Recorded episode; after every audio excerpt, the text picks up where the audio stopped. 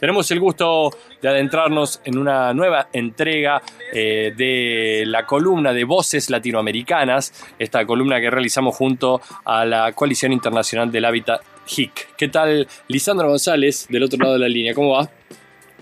¿Qué tal, Jero? Saludar como cada sábado a toda la querida audiencia de 102.3, ahí en la mesa, al operador, el Axel. Eh, muy contentos con una nueva columna de HIC. Voces Latinoamericanas, un espacio que bueno hemos ofrecido para compartir y divulgar un poco eh, todo aquello que se va sucediendo a través de esta gran red y sus diferentes organizaciones, ¿no? Así es, eh, columna a columna vamos, nos vamos haciendo eco de, estas voces eh, de diferentes lados de nuestra querida Latinoamérica, en donde generalmente desde algún representante de alguna organización que forma parte de la coalición eh, vamos compartiendo con la audiencia los diferentes temas relacionados al hábitat de los diferentes lugares. Para hoy vamos a escuchar algunos audios de Carla Rodríguez. Carla es eh, militante del movimiento de ocupantes inquilinos, es doctora en ciencias sociales y tiene un extenso currículum y, también experiencia, tanto desde lo académico como desde la participación en redes y organizaciones sociales eh, vinculadas al hábitat. Eh, por decir brevemente una, una breve presentación, es profesora titular en la Facultad de Ciencias Sociales de la, de la UBA y directora de la maestría también en Ciencias Sociales de la misma universidad. Es magíster en Sociología Económica, investigadora del CONICET y del Instituto Gino Germani. Integró el proyecto Mejorab de la red CITES y el grupo de producción social del hábitat de HIC y el grupo promotor de la Escuela Latinoamericana de la Vivienda Popular. Y también, como decía, milita desde 1991 en el MOI, el Movimiento de Ocupantes Inquilinos de Buenos Aires, y en la Central de Trabajadores de la Argentina, CTA. Eh, tiene también publicado diversos libros y artículos en revistas especializadas sobre hábitat y políticas urbanas. Estuvimos en contacto, como siempre, a través del, equipo de la columna de GI, como decías, eh, Silvia Manuel y Mariana Enet, Narciso Cuevas, este, estuvimos en contacto con Carla y nos ha compartido algunos audios en torno a la presentación de la propuesta de ley nacional sobre producción social autogestionaria del hábitat popular para Argentina, ¿no? Eh, impulsada por el propio movimiento, el propio MOI, junto a otras organizaciones del hábitat, y respecto de eso es la invitación de la columna que vamos a tener hoy. Vamos a escucharla entonces a la invitada del día de hoy en torno a este proyecto de ley nacional de producción social autogestionaria del hábitat popular. Me parece ya muy potente el título de la ley o de este proyecto de ley eh, y bueno, que me imagino que tiene muchas aristas que conoceremos a continuación. Absolutamente, absolutamente, como nos va a ir contando a lo largo de los audios. Y si te parece, nos metemos ya en el primer audio de donde Carla Rodríguez nos cuenta respecto justamente de los fundamentos de esta propuesta de ley. Nuestra propuesta de ley se basa en algunos conceptos es importante poder dejar clara. Uno, que por la experiencia transitada con su antecesora, la Ley 341 en la ciudad de Buenos Aires, el manejo directo del recurso público implica la optimización de los recursos estatales, porque construimos con cooperativas, producimos sin lucro, pensando en materializar nuestro hábitat, equipamientos y viviendas como bien de uso, y construimos incorporando la ancestral ayuda mutua, la mano de obra planificada de manera sistemática y acoplada al proceso de obra de las propias familias, que por lo menos sustituye lo que es el costo de la mano de obra peón y muchas veces incorpora calificaciones. Además de aprovechar mejor cada peso que el Estado nos da a las organizaciones, nuestra experiencia produciendo con cooperativas de vivienda y trabajo es que generamos trabajo dignamente remunerado. Los trabajadores de la Ley 341 han cobrado lo semejante que sus homónimos en el sector de la construcción, no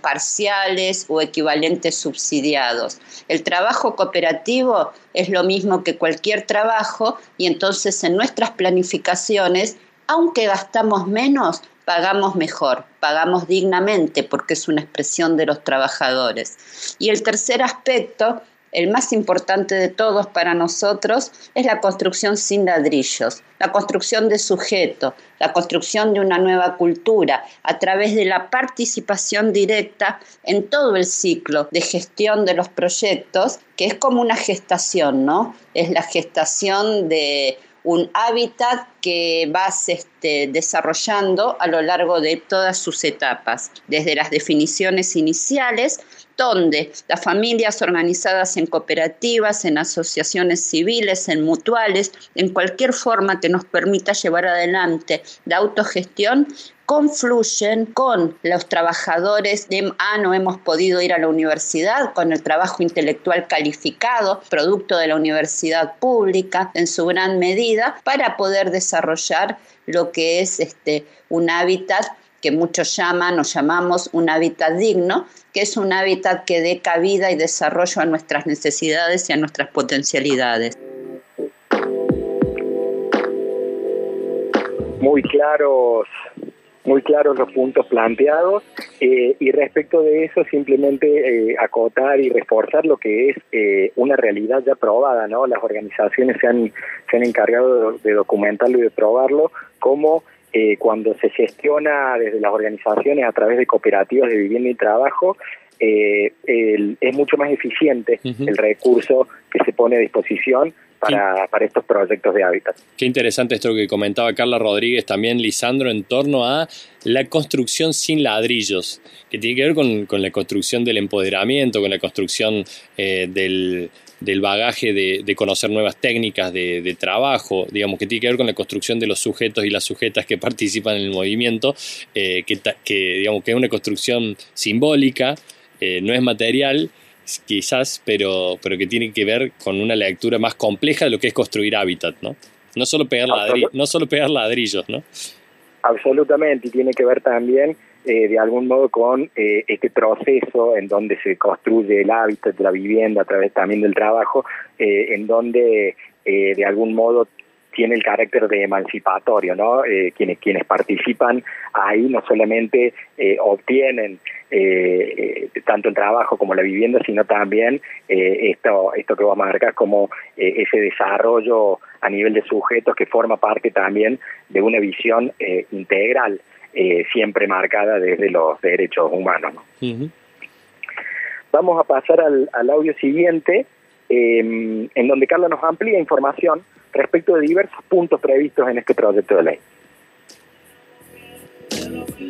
La Ley Nacional de Autogestión parte de una noción de hábitat, promueve un modelo de producción de hábitat como bien de uso, no como mercancía, y la generación de relaciones de producción de carácter solidario. Prevé que se articule un banco de inmuebles para la autogestión del hábitat popular en función de las provincias, de los municipios, de quienes adhieran, pero desarrollar la voluntad política de colocar el suelo público y de crear suelo para la producción de estas experiencias. Prevé la generación de un fondo destinado a la producción autogestionaria del hábitat. Queremos que nuestros legisladores se esmeren a partir de criterios de una estructura tributaria progresiva y realista para que fluyan recursos financieros para el desarrollo de este tipo de experiencia. Queremos la incorporación de sus programas básicos de hábitat que permitan consolidar los colectivos, como han sido las experiencias de programa de vivienda transitoria y de preobra, que se cree una comisión multiactoral de planificación, monitoreo y evaluación, es decir, ejercer la participación sustantiva y no ficcional con carácter codecisorio en las distintas etapas de la vida de la política. Creemos que, que hay madurez para poder hacerlo realmente que se constituya una central estatal o dispositivos semejantes, apuntalados, orientados desde el nivel nacional en las provincias y municipios para la producción y provisión de máquinas y herramientas y para la provisión de insumos materiales básicos. Y por último, y no menos importante, la conformación del dispositivo pedagógico que hemos dado en llamar la Escuela Nacional de Autogestión, que es la articulación de capacidades de la universidad pública de los organismos estatales, de las propias federaciones y organizaciones que venimos con décadas de experiencias para generar un programa de fortalecimiento y desarrollo de capacidades de todos los actores involucrados en el sistema. Promovemos la USPA, encadenados productivos de cooperativas o asociaciones semejantes que intervienen en el sector de la vivienda con el desarrollo de cooperativas de trabajo, de lo cual existe una amplia experiencia para producir un sector de la economía en serio, con la reunión y articulación de los profesionales de las áreas del hábitat con criterio interdisciplinario, apuntalando todo el proceso, desde la planificación hasta la ejecución de los conjuntos, construyendo sin y con ladrillo.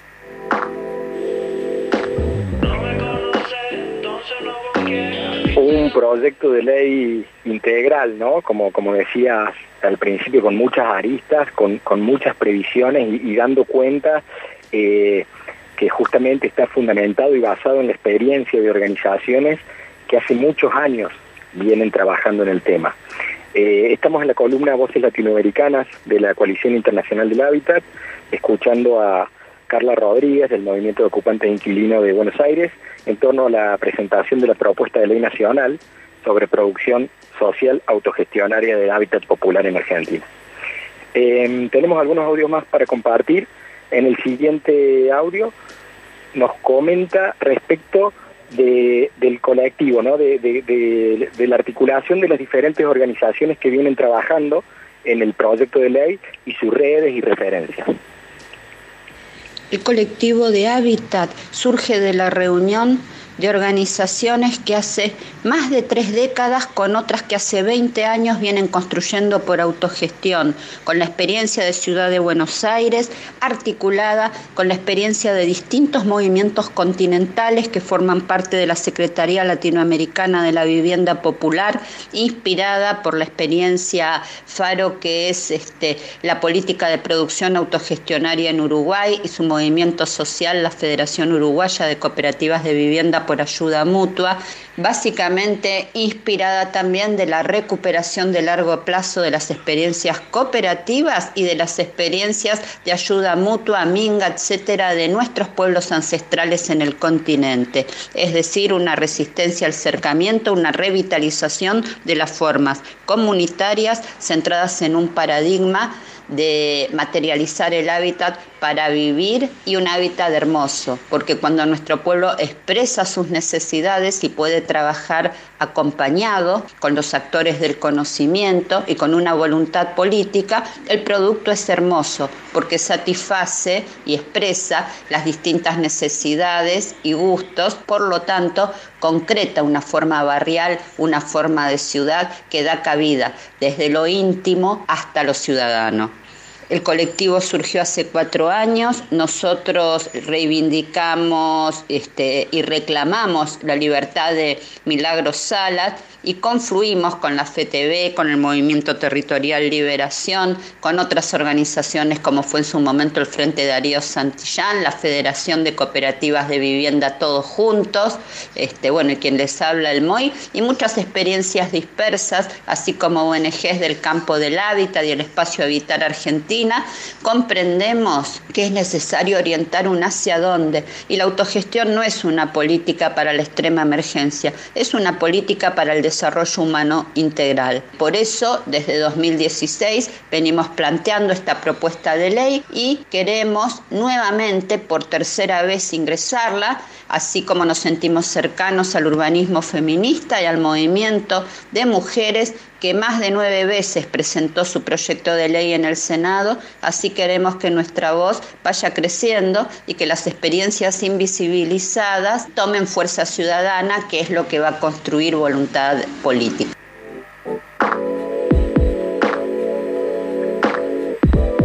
Como decíamos, organizaciones de una gran labor,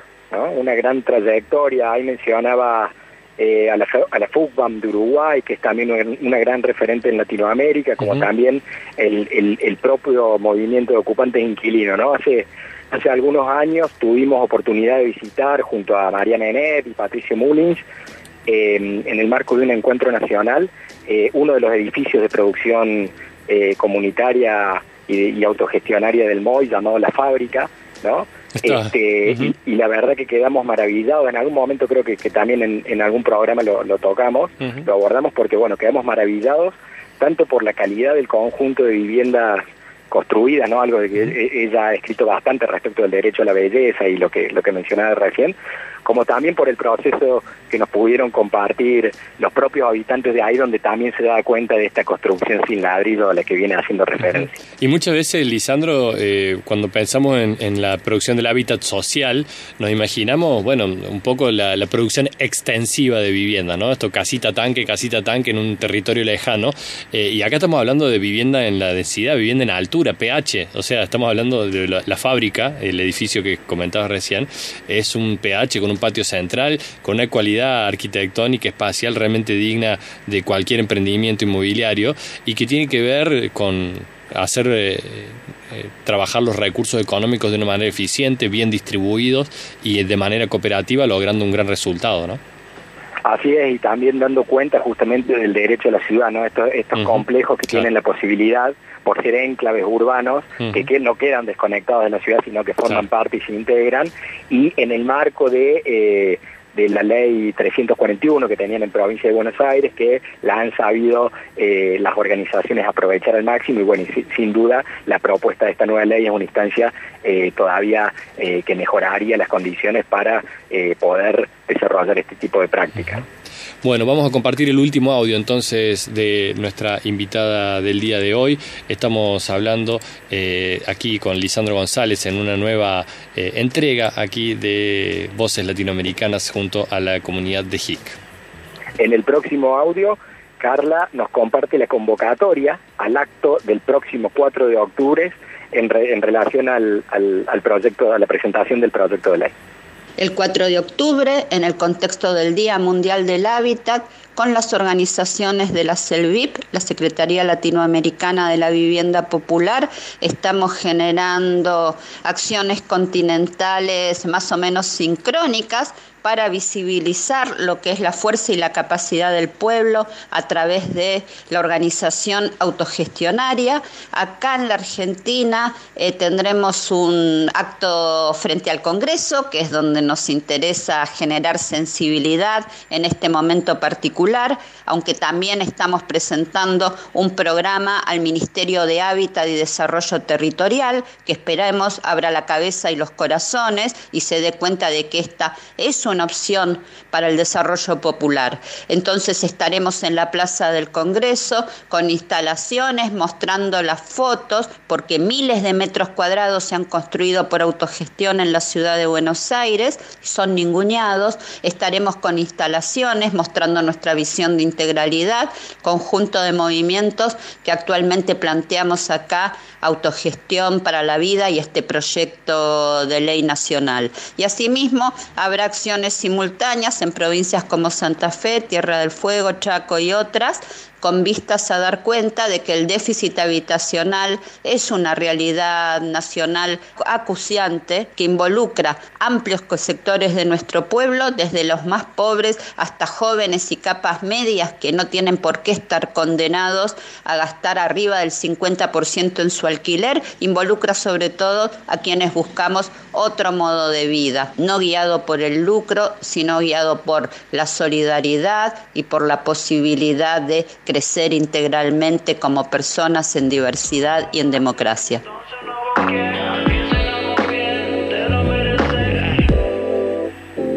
Estaremos atentos entonces al 4 de octubre, en la víspera del, Día Internacional del Hábitat, que es el 7 de octubre, eh, estaremos atentos a, estos actos y estas presentaciones.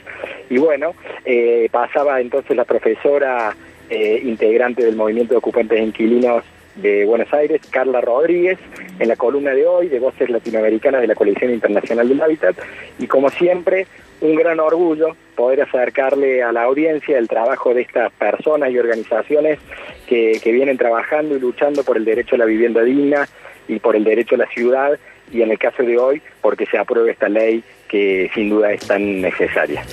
Lisandro, muchas gracias, un abrazo muy grande y hasta la próxima entrega de Voces Latinoamericanas.